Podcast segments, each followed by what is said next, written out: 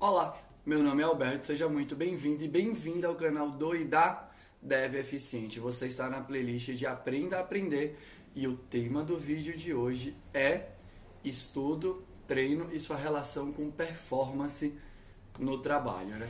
Então, né, a gente já falou de alguns temas aqui na playlist do Aprenda a Aprender e hoje eu quero explicar, né, qual que é a racional que eu tenho utilizado, né, qual que é a lógica que eu tenho utilizado para tentar disseminar esse lance de trabalhar, de, de ter períodos onde você trabalha menos horas, investe em treino, apostando que esse treinamento vai te fazer, quando você voltar para o seu ritmo normal de trabalho, que você seja mais eficiente, beleza? Então, o que que acontece? Né? O que acontece aqui, aqui é uma explicação mais técnica mesmo, certo? Eu, desde que eu comecei a trabalhar na Kaelon, né, dando aulas e tudo mais, em algum momento, alguma coisa aconteceu comigo que toda aula que me ofereciam, eu aceitava. Toda aula. Pouco importa se eu já tinha lido aquela apostila, né? se, eu, já tinha lido o conteúdo programático do curso. Se eu soubesse a, a tecnologia, então, por exemplo, quando eu fui dar, sei lá, o meu, o meu, primeiro curso da FJ11, que é o curso básico de Java na empresa, na, na escola lá na Kaelon, eu soube que eu ia dar o curso 3 horas da tarde e a aula era 7 da noite. Quando eu fui dar meu primeiro curso de Android, eu fui dar, eu continuei um curso que já estava acontecendo. Eu tinha feito um aplicativo em Android, né? E aí um professor, professora passou mal, não tinha quem substituir. E eu fui lá dar o curso, dar o curso. E essa e a experiência foi ruim para os alunos ou para as alunas? Não foi. Eles gostaram. Eles e elas gostaram, avaliaram muito bem, voltaram para fazer outras aulas, porque, né, de novo, ali na Kaelon, dentro da sala de aula, eu tinha que ser minha melhor versão de professor, não minha melhor versão de consultor de tecnologia ou qualquer coisa do gênero. Mas, uma coisa que eu não entendia era, por que que eu pego toda aula que aparece, né? Por mais que de vez em quando gere um estresse ou outro, teve um, a partir de um momento, por sinal, né, para quem me vê aí falando sobre Spring, a primeira vez que eu peguei o curso de Spring, também foi desse jeito, né? Eu soube de repente que eu ia pegar o curso e aí eu fui dando ali a aula. E aí eu comecei a pensar, né? Durante um tempo, aí eu comecei a treinar os instrutores, as instrutoras, né? Comecei a cuidar dessa parte ali. E eu queria que as pessoas pegassem aula rápido também, né? E as pessoas ficavam estressadas. E elas precisavam de muitas semanas, algumas delas, né? E eu era uma versão muito pior minha como facilitador da vida de gente. E eu não entendia muito bem isso. Eu falava assim, mas por que você quer mais de uma semana para preparar um curso, né? Por que você quer? Tá tudo escrito aí nessa apostila, por que, que você não precisa, por que, você não faz rápido? E eu não entendia, a verdade é essa, né? Não entendia. Uma vez eu estava criando ali um projeto para tentar, enfim, né, lançar e tudo mais, voltado para RH. E um amigo meu, o cara que me treinou, né, que me ensinou tudo sobre as aulas, que chama Anderson, é, ele me falou assim, cara, tem alguma coisa que aconteceu aí com você que eu não sei te explicar. Que você tem pouca aversão ao risco, né? Então você se joga muito para fazer as coisas, mesmo quando tem maior chance de dar errado, mesmo assim você vai lá e faz. E era verdade mesmo, né? Eu sempre, o risco sempre conversou comigo, né? Em todas as coisas, em todas as coisas que eu faço, né? Eu sempre fui atraído por isso, né? Então quanto mais arriscado era a, o caminho que eu ia seguir, mais aquilo me chamava a atenção. E eu confesso que eu não sabia explicar. Por que eu gostava do risco, né? Eu gostava do risco. E aí, quando eu comecei a estudar, quando eu peguei a parte de RH da Kaelon, eu tomei uma decisão que foi que eu não ia seguir, né? Nenhuma dessas práticas ágeis e coisas do gênero que o povo falava. Eu ia seguir quem entendia de gente. E quem entendia de gente, ou pelo menos quem supostamente entende de gente, é quem estuda psicologia e as vertentes ali, né? E as ramificações, talvez assim seja melhor, né? Da psicologia. E nesses meus estudos, eu encontrei um psicólogo cujo nome é Albert Bandura. E esse Bandura, ele é um velhinho de 90 anos. E quando eu fui pesquisar mais sobre ele, eu descobri que ele era o psicólogo mais citado, pelo menos entre os artigos que estão publicados no Google Escola, ele é o psicólogo mais citado do planeta. Ele é tipo uma estrela mundial. ele tem medalha de honra, ele tem muitos artigos publicados, ele tem duas teorias que têm múltiplas derivações que são aplicadas em múltiplos setores da nossa sociedade. E assim, é, é incrível, né? Como você, quando você começa a compartilhar alguma coisa, que a pessoa não sabe né, a extensão da influência dela. E ele não sabe que ele mudou a minha vida.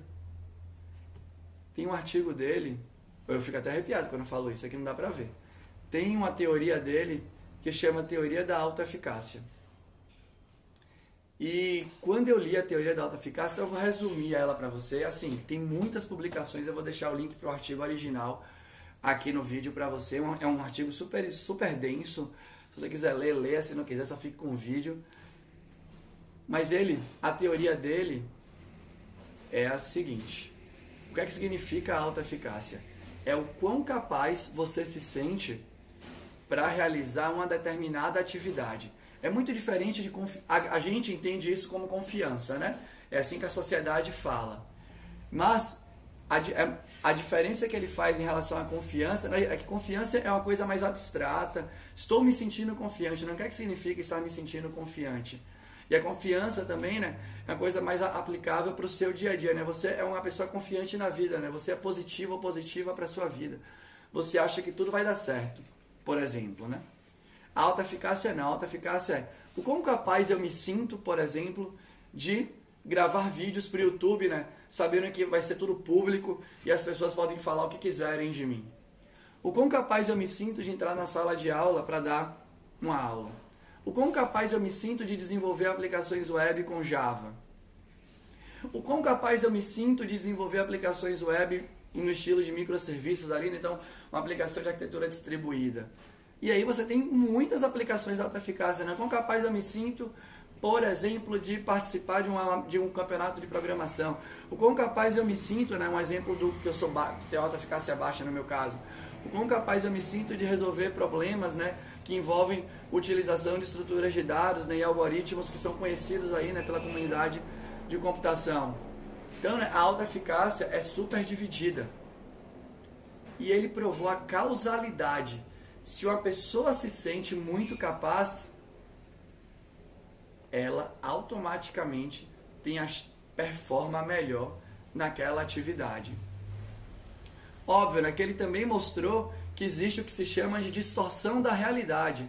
Você de vez em quando se sente muito capaz de fazer alguma coisa, mas você não domina aquilo e mesmo assim você enfrenta o desafio. E você já deve ter percebido isso na sua vida.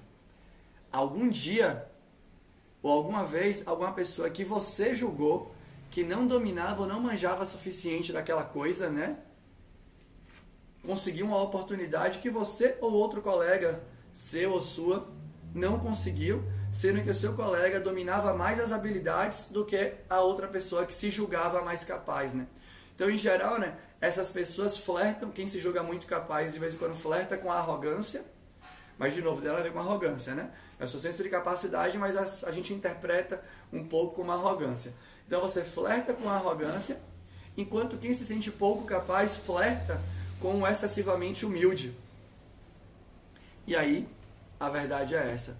Quem é um pouco mais arrogante, quem flerta mais com a arrogância, tende a se jogar mais nas oportunidades do que quem flerta mais com a humildade, a humildade excessiva. Não sei o que estou dizendo. São os milhares de estudos que eles fizeram, né? A alta eficácia tem reflexo em várias atitudes da sua vida como você reage aos novos desafios. Quem tem alta eficácia alta tende a aceitar os novos desafios, né? O novo desafio é legal, é interessante, vou me jogar de cabeça, é isso mesmo. Quem tem alta eficácia baixa para aquela atividade, o novo desafio é uma barreira. A pessoa só enxerga os problemas, ela se retrai, prefere deixar aquela oportunidade para quando ela tiver né, um pouco mais preparada. Então, né, para quem, quem usa muito o ditado, né? O ótimo é inimigo do bom, geralmente essa pessoa tem alta eficácia alta, né? Porque ela sabe que não precisa ser perfeito para fazer, né? Feito é melhor que perfeito. Enquanto tem gente que quer tudo perfeito, alta eficácia em geral, mais baixa, né? Então quando você julga alguém pela zona de conforto, de vez em quando é um julgamento muito superficial, de vez em quando a pessoa simplesmente ela tem a capacidade necessária mas ela não se julga apta naquele momento, ela não se julga capaz e ela prefere se retrair. Não tem nada a ver com pessoas que gostam de desafios e pessoas que não gostam de desafios. Não tem nada a ver. É muito superficial e uma tática completamente beira ser juvenil de você julgar uma pessoa dentro da sua equipe. Tana, isso mudou minha vida porque eu entendi porque eu me jogava nas coisas. Porque eu me, senti, eu me sentia muito capaz de dar as aulas. Do mesmo jeito que eu me sentia muito capaz de programar, né? Por que, que eu pego o projeto para fazer? De vez em quando eu quero fazer umas iniciativas próprias, né? Eu sento duas manhãs, sento e faço. Não é porque eu sou mais inteligente, é porque eu me sinto muito capaz e tenho o conhecimento necessário, né? Para fazer. Eu não faço software que é lançado em foguete, beleza? Então, né? Por que, que eu consegui pegar o RH? Aí tem outra coisa, né? Por que, que eu, por exemplo, decidi estudar blockchain e consegui entender o blockchain por aí vai? Porque eu tenho, alto, eu tenho alta eficácia alta para estudo, né? Para aprendizado. Eu sinto que eu posso aprender qualquer coisa que me falarem. Então eu me jogo em todo aprendizado. E aí é que vem, né? Como que você aumenta a sua alta eficácia? E essa é uma mensagem importante para você cidadão ou cidadã, né, pessoa que está me vendo, e para a empresa que você é dono ou dona, ou para a empresa que você trabalha, você quer começar a mudar a mentalidade da galera lá dentro. O melhor jeito de, me de melhorar a alta eficácia das pessoas é mestrando uma atividade. Como se mestra uma atividade? Estudando e treinando, né? Então, estudando, estudando a teoria, entendendo os fundamentos, né? Pegando as referências e aí você vai recuperar, né? Treinar então você vai fazer treinos que são eficientes, né? Para você pegar o que está na sua memória de mais curto prazo, que a gente chama de memória de trabalho, e transformar isso para sua memória de longo prazo. Ainda falta um vídeo sobre isso aqui no canal. Né? Então você vai treinar, né? você vai fazer treinos eficientes. Então, por exemplo, por que, que na Kaelon pessoas que acabaram de fazer as, as nossas formações Java conseguem dar aulas 3, 4 meses depois, aulas que são muito bem avaliadas os alunos e as alunas que fazem aulas com essas pessoas, elas adoram, dão 10, elogiam por escrito. Por quê? Porque a gente tem um treino muito eficiente de didática. A pessoa, a gente passa os fundamentos da nossa aula e ela pratica, né? E ela dá várias aulas para várias pessoas lá dentro, né? Seguindo o treino eficiente, sendo colocada em situações que se assemelham da realidade, para quando ela entrar na sala de aula, ela, ela se sentir super capaz de dar aula, né? Porque esse é um treino bom, né? O treino bom é o treino que se assemelha às situações que você vai enfrentar na hora que você for jogar o jogo da vida real. Então, se você quer ser um melhor programador ou programadora de back-end com Java, Spring Boot dentro da sua empresa, né?